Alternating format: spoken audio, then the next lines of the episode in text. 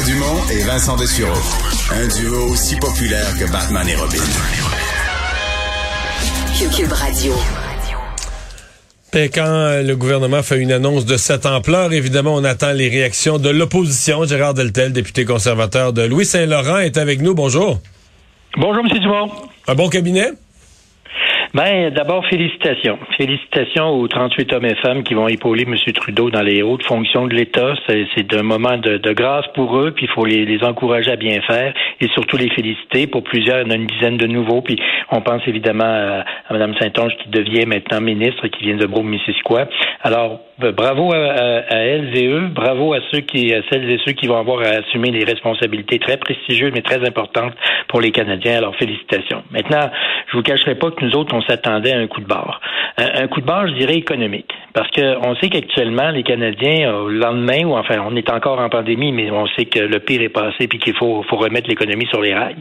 Il faut qu'on remette les Canadiens au travail. Il faut qu'on fasse directement puis qu'on prenne des mesures pour contrer l'inflation galopante. Donc, il y a des enjeux économiques très importants auxquels les Canadiens sont confrontés. On s'en rend tous compte quand on fait notre épicerie ces temps-ci. Eh bien, il faut que ça, on aurait aimé qu'il y ait un, un signal économique fort et puissant qui soit donné aujourd'hui.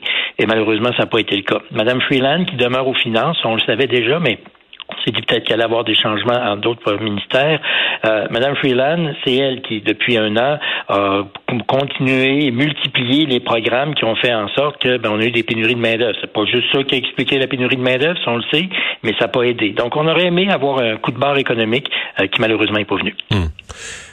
Avez-vous l'impression que le gouvernement, euh, parce que bon, Madame Freeland, nos finances, lorsqu'elle avait été nommée, euh, par rapport à Bill Morneau, ça avait été perçu quand même comme plus à gauche, potentiellement plus dépensière. Euh, là, on remplace Monsieur Duclos par une recrue, là, quand même une politicienne. Je veux pas parler en mal d'elle, mais bon, que Madame Fortier qui, qui se ramasse au, Conseil du Trésor, qui a assez peu d'expérience, qui est pas une ministre senior. Est-ce qu'on a ce qu'il faut pour euh, tenir les cordons de la, de la bourse? Ben, c'est un peu ce que, ce que je vous dis, c'est que le signal qui a été envoyé par M. Trudeau, c'est la vie est belle, on continue, puis let's go, on dépense. C'est ça le problème de M. Trudeau. On l'avait signalé lors de son premier mandat. C'est ça son problème ou c'est ça qui l'aide à se faire élire? Ben en tout cas, euh, il y, a eu le fou en tabarouette la, fois passée. Là. la dernière fois, il n'a pas passé comme si comme si on le souhaitait, à part d'avoir enlevé 610 millions du Trésor du Trésor canadien pour tenir une élection. Finalement, on se rend compte que ça a été un remaniement ministériel, c'est rien d'autre que ça, que ça a coûté en plus d'avoir gelé l'État pendant quatre mois de temps parce que le gouvernement n'est pas plus efficace quand, avant l'élection, pendant l'élection et après l'élection. Alors, c'est sûr qu'en en menant Mme Fortier qui est là, en laissant euh, Mme Freeland aux finances, ben, le signal est envoyé, c'est let's go, on continue alors qu'on aurait eu besoin d'un coup de d'un coup de barre concernant le, concernant les finances publiques et ce coup de barre là est pas venu. Puis ça c'est c'est vrai pour chez nous ici au Canada, mais à l'étranger aussi on a eu des euh, un, mauvais signal. Et là comprenez-moi bien, je veux pas mettre en doute ou mettre en mal le fait que Mélanie Joly soit devenue ministre des Affaires étrangères, mais le problème c'est parce que c'est la cinquième. C'est la cinquième personne nommée ministre des Affaires étrangères depuis les six dernières années. À quoi vous attribuez ça? Euh, au fait que M. Trudeau, ça ne l'intéresse pas. Parce que sérieusement, là, quiconque a à cœur les affaires étrangères met quelqu'un de confiance pour qui c'est important et qui surtout va propager l'image du Canada avec rigueur, sérieux et à long terme. Parce que les affaires étrangères, c'est pas quelque chose qui se négocie vite vite comme ça. C'est des liens qu'il faut tisser, c'est des confiances qu'il faut développer, c'est des relations fécondes qu'il faut mettre à mettre à jour. Mais pour ça, ça prend du temps. Mais quand vous changez de ministre à tous les 18 mois, ou même pas dans le cas présent tous les 15 mois, on n'est pas plus avancé. Et j'enlève rien à ceux qui ont été là, à M. Dion, à M. Champagne, à Mme Freeland, à M. Garneau récemment. A un homme qui, qui, qui agit. vous avez eu des bons mots pour lui là, sur les réseaux sociaux.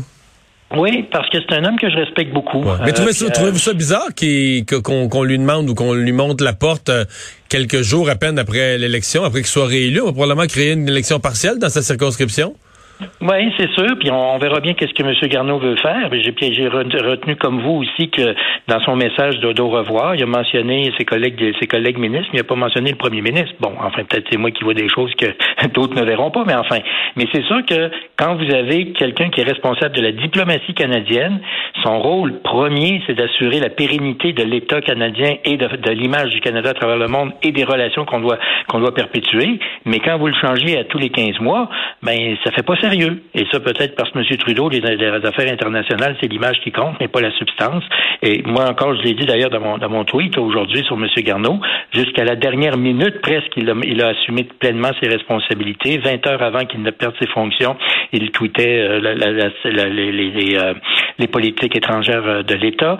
Il le faisait avec honneur et dignité. Je n'étais pas toujours d'accord avec lui quand il a dit que l'État des talibans fallait attendre de voir comment ils allaient agir avant de les critiquer. Je l'ai sévèrement critiqué parce que ça n'avait pas de bon sens. Mais en termes de, de, de, de prestance et en termes aussi de pérennité de l'État face à, devant les autres pays, M. Garneau l'incarnait très bien. Et M. Trudeau, ben, ça il tentait de passer un autre appel. Mais ça, c'est dommage. Monsieur Guilbeault, à l'environnement, euh, vous y croyez? en tout cas, je sais pas si j'y crois ou j'y crois pas. Ce que je sais, c'est qu'il est là. Alors, il va falloir qu'on travaille avec. C'est sûr que vous avez un personnage qui est euh, hautement médiatisé au Québec, ultra connu, et au Canada aussi est connu. On se souvient qu'il y a à peu près une quinzaine d'années, il avait escaladé la tour du CN. Donc mais mais vos, vos, vos, députés, par exemple, le conservateur albertain ou de la Saskatchewan, est-ce qu'ils sont en panique de voir arriver euh, le, le, gars d'Équiterre ou le, gars de l'environnement euh, à, la tête du ministère de l'Environnement? Alors, alors que là, justement, on commence à avoir une reprise du secteur économique du pétrole. Ben, on verra bien qu'est-ce que M. Guilbeault va faire de son mandat. Et c'est là que, le, que le bas blesse avec M. Guilbeault. D'abord, je vais vous dire une chose, M. Dumont. Moi, j'ai eu un cas de, patrimoine canadien réglé dans, mon, dans ma circonscription l'année passée, puis j'ai eu une collaboration fructueuse et féconde avec M.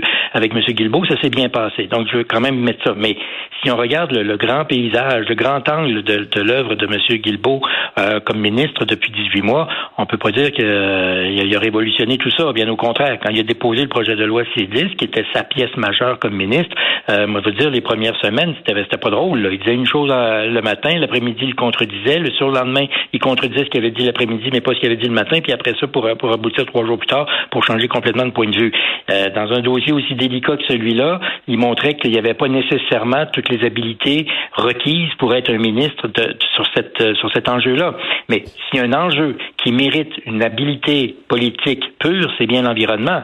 En environnement, vous patinez toujours sur une glace très mince. Vous marchez mais je vous pose la, ouais, mais je, comprends bien. Mais je vous pose la question directement. Est-ce qu'un militant écologiste peut être ministre de l'environnement d'un pays producteur de pétrole? Même un pays producteur de pétrole qui a un plan pour en sortir au cours d'ici 30 quelques années, là, mais qui en demeure un, important pays producteur de pétrole.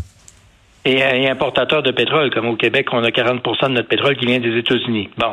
Mais l'autre affaire, c'est que c'est sûr qu'il va falloir que M. Guilbeault démontre témoigne que oui, il y a à cœur l'industrie canadienne et aussi l'environnement. On est capable de faire les deux en même temps et on doit faire les deux en même temps. On doit conjuguer ensemble l'environnement et le développement industriel et le développement économique. On peut le faire et on doit le faire.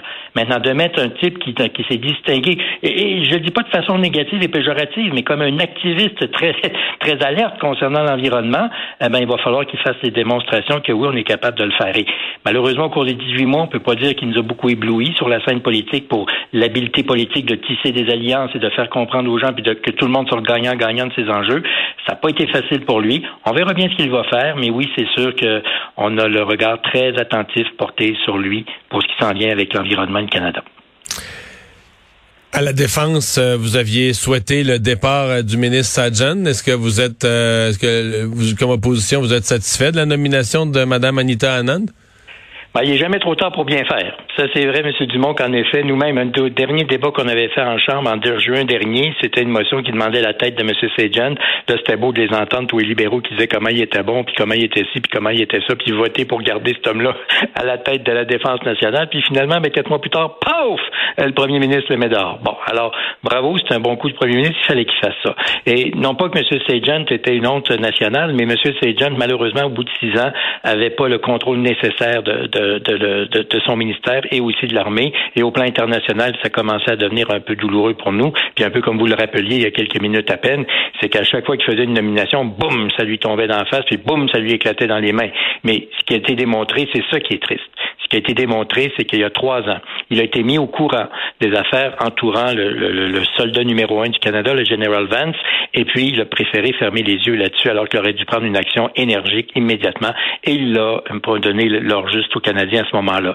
Et là, bon, il est assez. On va voir ce que, ce que Mme Anna va faire, et on souhaite pour notre armée, puis pour notre pays, puis pour notre réputation internationale que euh, Mme Annan ait vraiment un mandat qui soit fructueux pour le Canada. C'est quoi la meilleure nomination, là? Euh, je vais peut-être vous surprendre, mais c'est la création d'un ministère ou enfin d'un ministère associé qui va s'occuper de la santé mentale. Vous vous souvenez que nous avions, pendant la campagne électorale, présenté un programme en cinq points et le deuxième point, c'était attaquer le problème de la santé mentale parce qu'on a tous connu au cours des dernières, dernières années, à cause de la pandémie, quelqu'un de nos proches, notre famille, nos gens avec qui on travaille, qui a eu un problème de santé mentale accentué par la pandémie. Oui, c'est une responsabilité provinciale. Absolument, on le reconnaît. Et c'est pour ça qu'on doit travailler l'État canadien, main dans la main avec les provinces pour attaquer sérieusement et de façon positive et constructive les problèmes générés par la santé mentale. Nous en avons fait un cheval de bataille depuis six mois de temps, nous les conservateurs, et on constate que le premier ministre nous a donné raison là-dessus et a créé euh, un ministère, si on peut dire, en fait, c'est associé à la santé dirigé par Jean-Yves Duclos, on souhaite que ce ministère-là porte fruit parce que c'est un problème qui, n'appelle aucune partisanerie, la santé mentale. Il faut qu'on se donne tous la main, d'abord et avant tout, fédéral avec les provinces, avec le concours des provinces, pour qu'on attaque ce problème-là. Premier ministre a nommé quelqu'un responsable de ça. C'est une bonne chose. La ministre Caroline Bennett, qui a été nommée à cette fonction sur la santé mentale, l'ancienne ministre des Affaires autochtones. Mais euh, on va voir comment évolue ce, ce cabinet. Gérard Deltel, merci. Au revoir, M. Dumont. Le